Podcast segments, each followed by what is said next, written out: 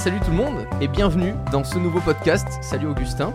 Il est pas prêt, il, il vient de mettre son casque, ça y pas est. prêt du tout, du tout. Ça va Augustin? Très bien. Accompagné aussi de Manuel comme d'habitude. Salut.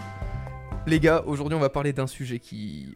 On en, a, on en a beaucoup parlé sur la toile mais on n'a encore jamais donné notre avis dessus. Sur la toile. Sur la toile. Oh, c'est vieux comme mot ça T'as vraiment dit ça? Ah ouais j'ai dit sur la toile. Aïe, aïe, aïe. Oh là là, désolé. On dirait un vieux journaliste. Amazon, euh, la mort du commerce. Mesdames, messieurs, bonsoir, il est 19h, nous allons parler d'un nouveau sujet. C'est vraiment ça, ça j'ai l'impression d'être dans une émission. À vous, Cognac G. À vous cognac. Manuel, Augustin, on est d'accord qu'on est tous les trois fans du service que propose Amazon aujourd'hui? Fan, non. Non, d'accord, bah vous avez le droit de dire Consommateur, non. oui. Consommateur Si, si, moi je suis fan. Ok, toi t'es fan, Manuel. Ouais, moi je suis fan du. du- Bah, en fait, c'est très simple. Amazon a décidé que euh, ce qui comptait le plus dans le e-commerce, c'était le client l'expérience du client. Et ils ont déployé à travers le temps tout ce qu'il faut pour satisfaire les clients. Donc moi, quand on s'occupe de moi en tant que client à ce niveau de service et de qualité relationnelle, bah ouais, je suis fan. Et d'ailleurs, qu'est-ce qui fait que je que, que je suis pas simplement client mais fan? C'est que je, prends du temps pour essayer d'expliquer et de convaincre des gens que euh, ils auront un meilleur service client sur Amazon qu'ailleurs. Pas dans tous les cas et pas dans tous les produits, mais dans, dans beaucoup de cas. Il va y avoir un gros débat, je pense, dans ce podcast, et c'est ce Mm. que je cherchais, parce que Augustin a des utilisations beaucoup plus old school, il aime beaucoup les, les, les commerces de proximité, t'achètes des vinyles, euh, tu déniches des vinyles dans des toutes petites boutiques, Euh, il y en a aujourd'hui qui vont les chercher sur Internet aussi, J'achète des vinyles sur Amazon aussi. hein. Donc je, je- je suis multicanaux quand même, mais. euh, mais, c'est ça qui va, qui va m'intéresser, et aujourd'hui, ce dont je voulais parler, c'était d'imaginer un petit peu l'évolution d'Amazon, parce qu'aujourd'hui, elle est juste sensationnelle dans les dix dernières années, quand tu Mm. vois ce qui a été fait sur Internet et ce qu'a apporté Amazon en si peu de temps. Et aussi se mettre à la place parfois, ben, parce qu'aujourd'hui Amazon c'est une plateforme d'échange, c'est pas un vendeur, même s'ils ont leur marque Amazon, c'est pas ce qui fait leur plus gros chiffre d'affaires à l'année, de se mettre à la place ben, des marques qui vendent à travers Amazon et de voir aussi ben, est-ce que la relation client fait tout ou est-ce qu'au final, Manuel, euh, derrière la relation client qui est elle exceptionnelle, est-ce qu'il y a un monde qui est beaucoup plus horrible? Parce qu'on l'a vu avec euh, tous les reportages sur Amazon, les conditions de travail. euh, et là-dessus, tu t'en connais un rayon parce que toi aujourd'hui, c'est t'accompagnes aussi euh, des clients comme ça dans ton quotidien pour euh, la stratégie. J'ai voulu faire une vanne, je suis trop retenu, je suis désolé. C'était Bah, laquelle? vas-y, Bah, vas-y. t'en connais un rayon par rapport au rayon des. euh, Oh là là. des, euh, Augustin. ok. Manuel, Oui. par rapport à la relation client, est-ce que la relation client fait qu'on peut mettre en péril euh, la façon dont on fait travailler nos employés? Est-ce que la façon dont les employés travaillent chez Amazon est si horrible que ça? Et comment tu peux la comparer aujourd'hui avec les commerces qui sont autour de nous ou des distributeurs physiques? Écoute, euh, on va faire à l'emporte-pièce parce que euh, ce truc m'énerve en plus. Je sais pas ce qui euh, finalement est le plus horrible. Est-ce que c'est euh, les campagnes anti-Amazon avec l'intégralité des documentaires à charge euh, de, toute façon, dès qu'on voit Elise Lucet, c'est arrivé quelque part, on sait qu'elle a fait son, idée avant de tourner et qu'elle va nous faire un truc à charge. Donc ça devient plus écoutable. Mais il y en a plein d'autres qui sont un, peu comme ça. Ils ont décidé un- d'un angle en conférence de rédaction et ils vont tout faire pour raconter cette histoire. Sauf qu'on ne voit pas non plus, euh, de l'autre côté, des patrons de PME, de petits commerçants qui se euh, comportent hyper mal avec leurs collaborateurs. Euh, et, et voilà, moi, ce qui me, ce qui me, ce qui me plaît pas, c'est que on ne, on ne gère pas ses collaborateurs comme il faut que ça soit chez Amazon ou ailleurs. Ça, je m'en fous, c'est pas la, c'est pas la question. Et je trouve plutôt que Amazon a, a- a fait naître beaucoup d'innovations au profit de ses collaborateurs, justement parce qu'ils sont conscients qu'ils sont un gros distributeur avec un travail pénible et répétitif. On peut parler de la robotisation dans euh, la supply chain, dans la distribution.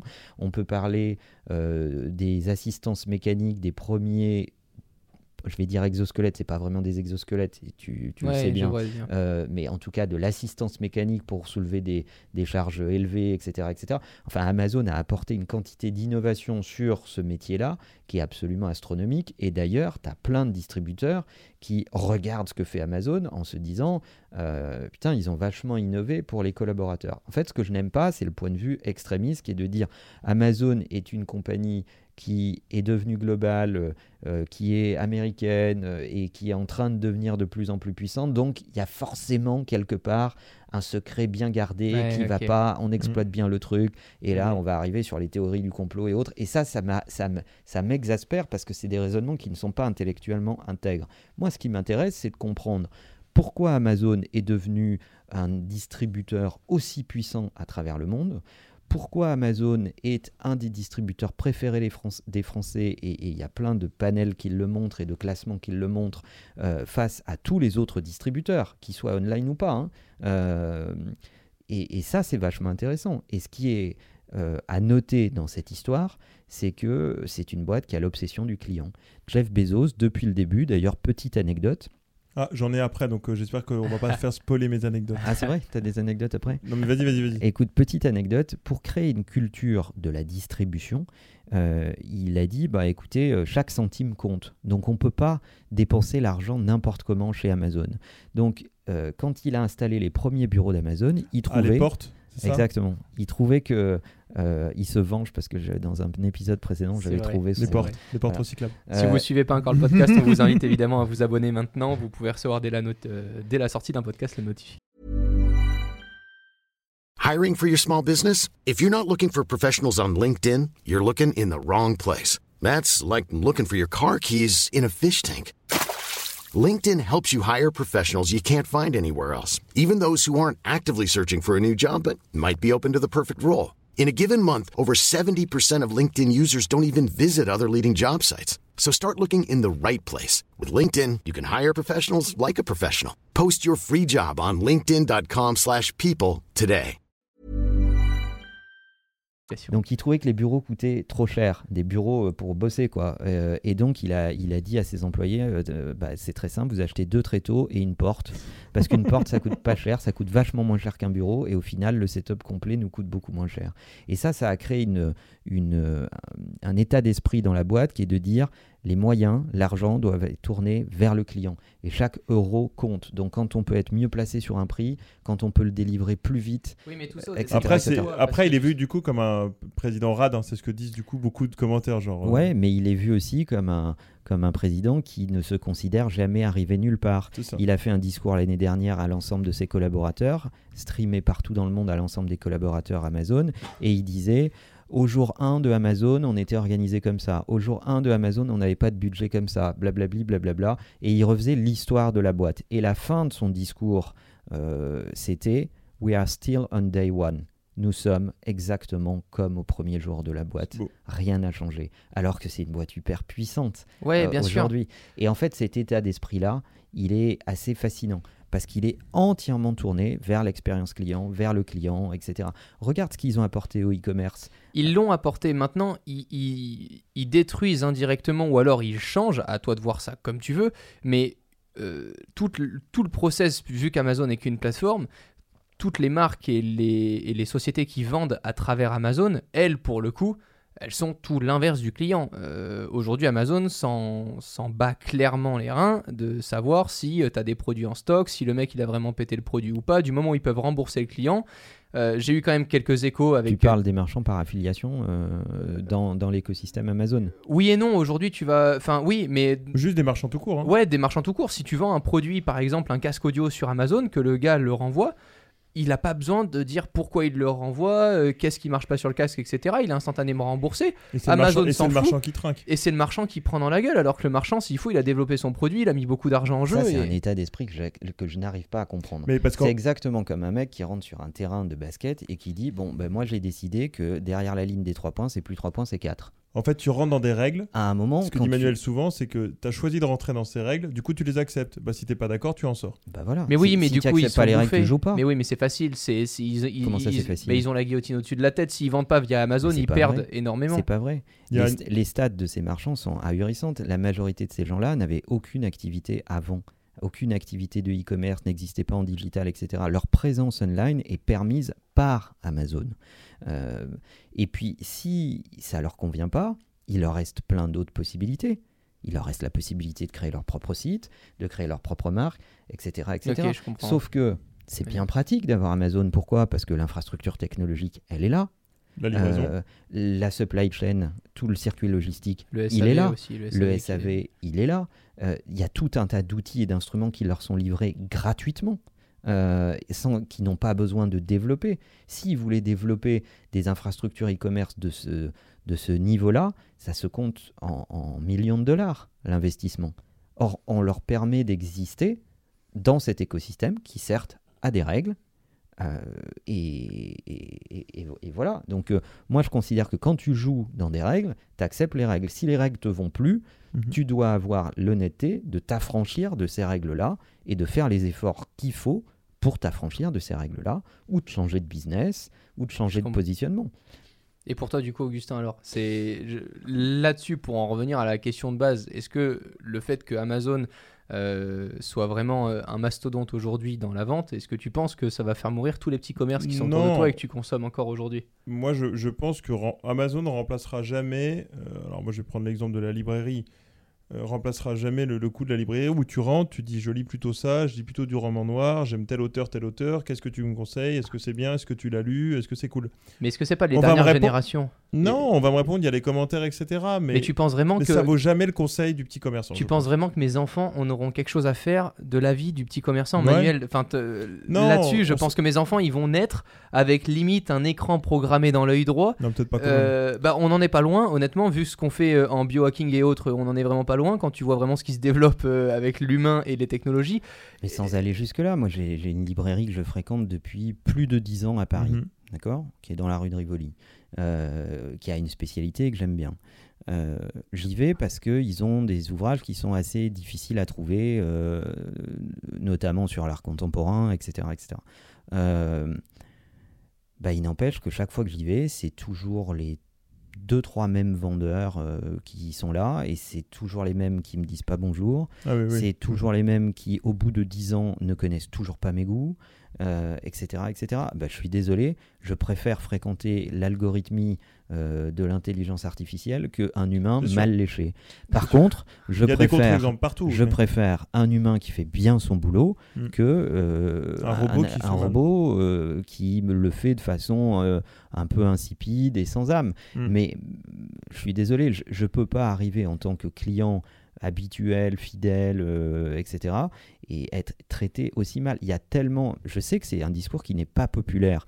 Je sais que c'est un discours qui, qui, plus euh, loin, qui va euh, m'attirer les foudres de certains. Mais la réalité, c'est qu'il y a beaucoup de commerçants qui se sont reposés sur leurs acquis. Mm. Combien euh, font euh, l'effort de prendre les emails des clients? Combien font l'effort de les inviter à des soirées pour les lancements de Moi, j'ai le certains bouquins? Il y en a Euh, toujours, mais.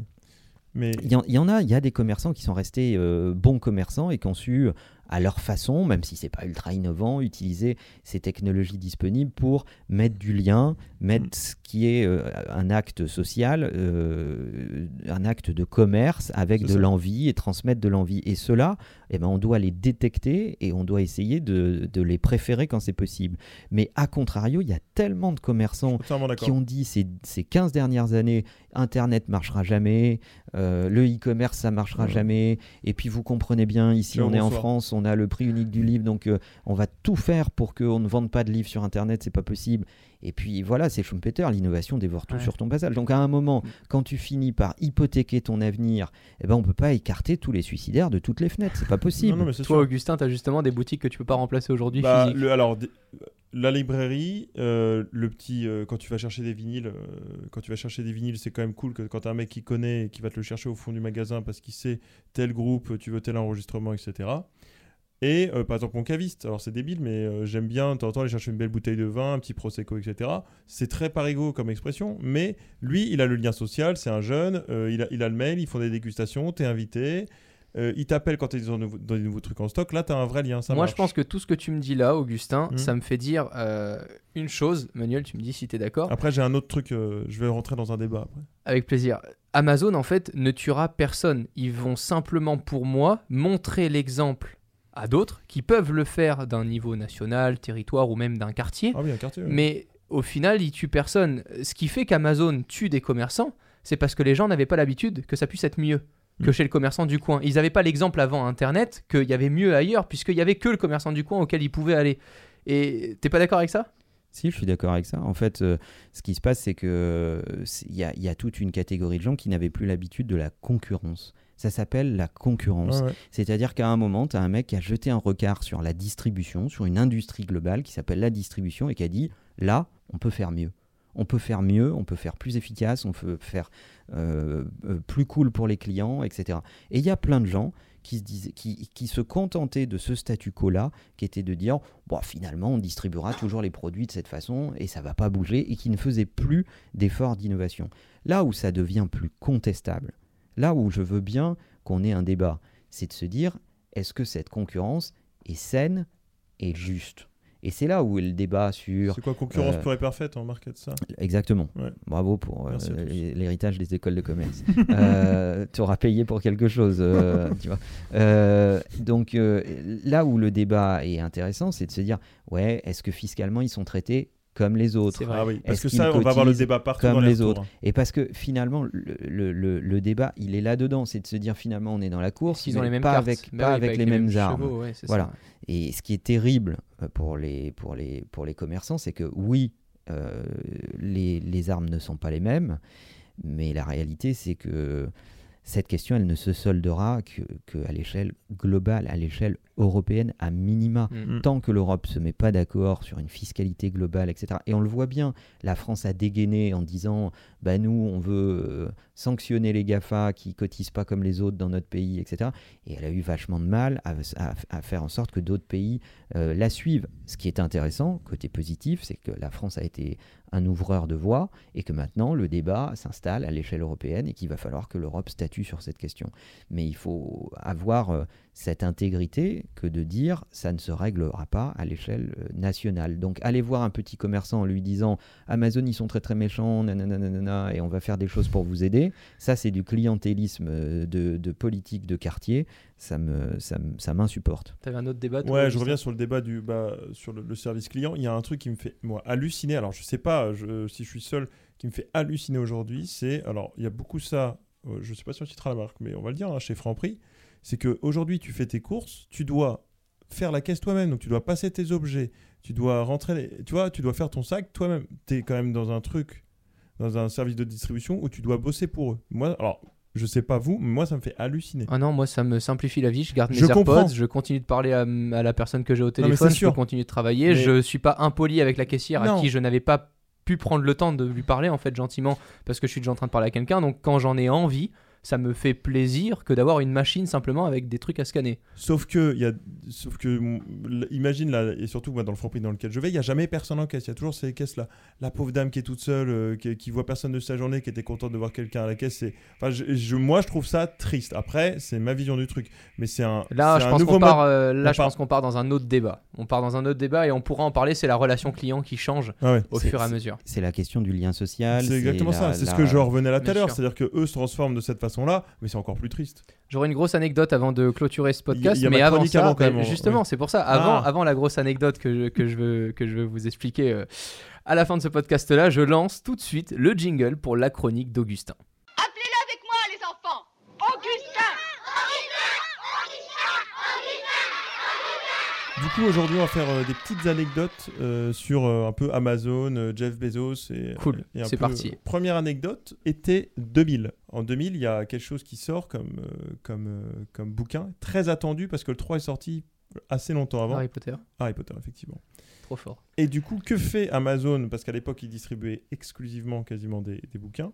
Ils se disent, bah, on va le vendre avec un rabais de 40% et on va perdre de l'argent dessus. Et en fait, ils vendent 225 000 exemplaires, ils perdent de l'argent sur tous, mais le succès est genre énorme et dans la presse, tout le monde parle d'eux. Et Ah là, ouais, ils ont gagné des clients. Eh ouais. Bah, C'est ils ont eu une campagne de presse gratuite. Et ils ont fait 700 de la- articles de presse. Voilà. Oh. Et ils font de l'acquisition client, c'est-à-dire que dans- pour, pour ces gens-là, Amazon est moins cher. Bah on oui. t'a programmé Bah pour oui. te dire Amazon C'est est moins fabuleux. cher. Oh, Et tu j'adore reçois le, marketing. produit très vite. Et en Incroyable. plus, tu reçois le produit euh, à sa sortie. Tu vois, il n'y a pas de délai. Ils ont dû soigner certainement les livraisons, C'est ça, etc. exactement. Ça s'appelle l'acquisition client. Deuxième chronique. Deuxième, donc c'est pas du tout chronologique, hein, mais euh, c'était totalement voulu. Alors, au tout début d'Amazon, euh, ils étaient donc dans un genre de garage vraiment euh, tout petit, comme tout le monde à l'époque. Et en fait, à chaque fois qu'il y avait une commande, ils avaient installé une sonnette Mais non. à chaque commande.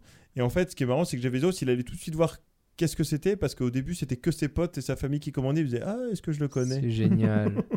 Et c'était ça au début. Trop beau. Et ils ont très vite arrêté la sonnette parce qu'à mon avis, euh, ça devait devenir. euh, assez- Après, il y a un autre, on n'en a pas parlé, mais euh, on parlait de tout à l'heure, pas sa radinerie, mais le fait qu'on est au dollar près. Il y a un autre truc aussi qui, euh, qui l'a beaucoup inspiré. Alors, c'est un bouquin qui s'appelle The Innovator's Dilemma Mhm.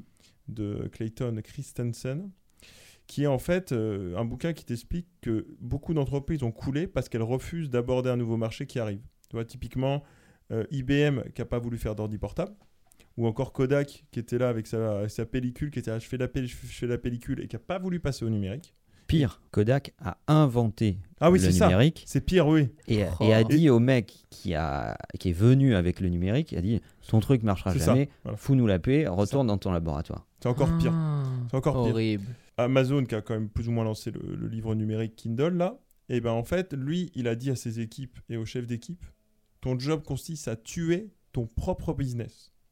Je veux que tu agisses comme si ton but était de mettre en faillite tous ceux qui vendent des livres physiques, Amazon compris. Incroyable. Ok. Voilà. Même raisonnement chez Apple, quand euh, au moment de la sortie des iPhones, il y a un énorme débat pour dire est-ce qu'il doit y avoir la fonction musique dans les iPhones parce qu'on va tuer les iPods? Bah oui.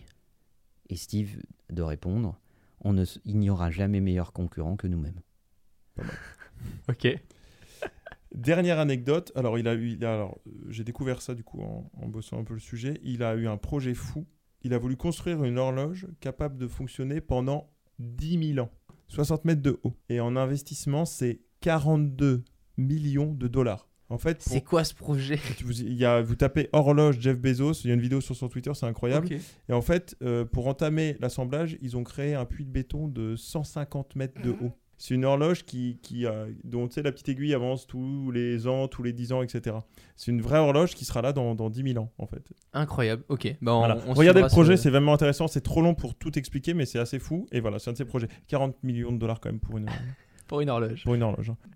Merci Augustin pour ces anecdotes. De. Avant de clôturer ce podcast, je reviens juste sur une expérience qui va vous montrer en fait que peu importe Amazon, les commerces en ligne ou autres, pour moi ça ne tue pas les commerces physiques.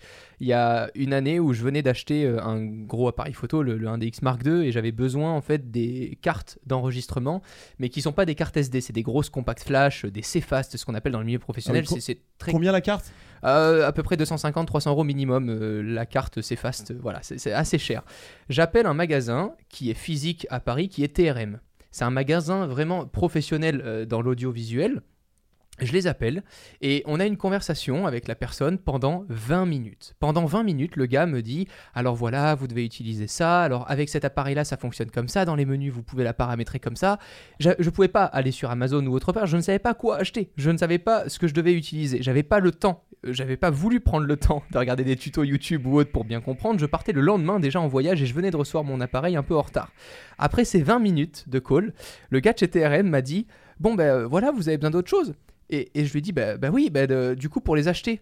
Ah oui, euh, bah, euh, on en vend. Et en fait, le mec, ça faisait 20 minutes qu'il était avec moi au téléphone, juste pour m'apprendre des choses, pour qu'il puisse m'éduquer, sans penser une seule seconde à me faire une facture qui s'est élevée à 980 euros pour 4 cartes.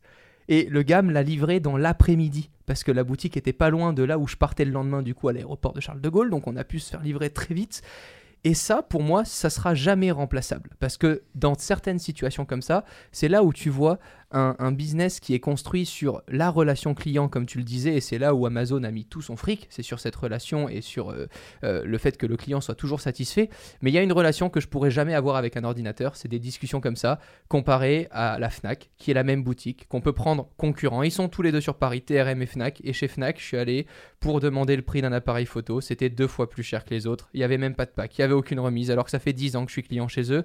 Et une fois, ils m'ont oublié 50 points là sur la carte fidélité, ils me les ont jamais donnés parce que j'avais 20 jours de retard. Ouais. Et, et quand je vois Ouais, tout ça et quand je vois tout ça, je me dis, bah en fait, ils prennent pour excuse que Amazon va les tuer, mais ils se tuent tout seuls. Mm. Ils se tuent vraiment tout seuls. Et pour moi, c'est, c'est, je, je voulais juste finir ce podcast sur cette anecdote parce que ça vous montre que quand t'es bon, t'as toujours des clients, t'as toujours un marché à conquérir. Mm. Qu'il y ait plus gros que toi, c'est une chose, mais qui est meilleur que toi, c'en est une autre. Mais si t'es aussi bon, ou si tu essaies de performer en tout cas du mieux que tu peux, tu pourras toujours conquérir des clients, réussir ton business ou ta société. Euh, oui, ça te fait réagir, Manuel? Ouais, en fait, euh, parce que je, je savais pas que tu allais dire ça, mais euh, ça explique pourquoi Amazon a acheté une boîte qui s'appelle Zappos, qui est pas très très connue ici en Europe. Zappos, c'est un e-commerçant de chaussures. Et ils ne Mhm. vendent que des chaussures. Et ils sont essentiellement aux États-Unis. Et en fait, euh, Amazon a décidé de les racheter. Alors, quand tu es Amazon, tu dis c'est quand même plus facile de lancer finalement tes produits toi-même et de les vendre. Tu pas besoin de grand-chose parce que tu es déjà Amazon. Mais en fait, c'est pas ça qu'ils ont acheté. Leur système de Euh, distri? Non, ce qu'ils ont acheté, c'est leur culture client. Zappos avait une, une culture de la relation client très très forte. Quand tu vends des chaussures, tu as quand même beaucoup de retours et beaucoup d'emmerdes entre les pointures, etc. etc. Enfin, c'est c'est- Mm. c'est- c'est quand, même, euh, c'est quand même pas facile.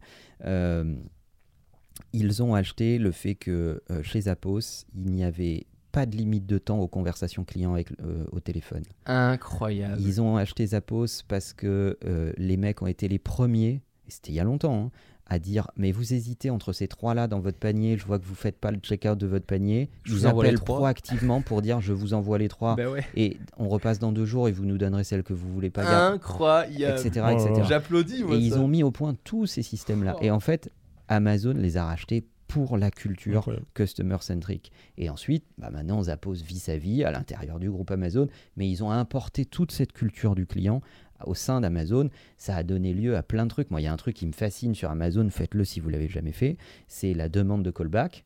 Tu as un produit dans ton, dans ton caddie, tu as besoin d'une info complémentaire, ce qui est proche de l'expérience que tu décris là, tu as, besoin d'un conseil ou je ne sais quoi, tu demandes à être rappelé, donc tu appuies sur le callback, tu peux dire je veux être rappelé instantanément ou à un horaire précis parce que tu es au taf Mhm. et que tu, tu, tu veux Tu pas parler du ouais. barbecue euh, au, au milieu de l'open space. Mais si tu dis instantanément, mais ton téléphone sonne instantanément. Si vous l'avez jamais fait, faites-le. C'est bluffant. Moi, je l'ai fait à 22h30 pour parler d'un d'un iRobot, euh, les aspirateurs Ouais. euh, à, la, à la con, là, automatisés. Mhm. Euh, bah, le mec m'a rappelé instantanément à 22h30, m'a dit je vois que vous avez ce modèle dans votre caddie, je vois que vous, vous l'avez vraisemblablement comparé à celui-là et celui-là. Moi, d'après ce que je sais, il est meilleur pour ces raisons, il est moins bon pour ces raisons. Euh, et on a eu une vraie conversation, le tout à 22h30, et je venais d'appuyer une seconde et demie avant sur un bouton callback. La mort des youtubeurs, la mort des vidéos review sur YouTube. Bah, mais merci, c'est cool d'avoir partagé cette anecdote. Faites-le. Et puis faites-nous, comme d'habitude, à chaque podcast, votre retour d'expérience sur les réseaux sociaux, sur Twitter. Vous pouvez notifier Manuel Diaz, vous pouvez notifier Augustin, ainsi que moi, évidemment. Et puis laisser un avis sur ce podcast après vous être abonné, comme je vous l'ai dit au tout début de celui-ci. Merci, messieurs, pour ces échanges. Merci, Merci. À très bientôt. À bientôt. Salut. Au revoir.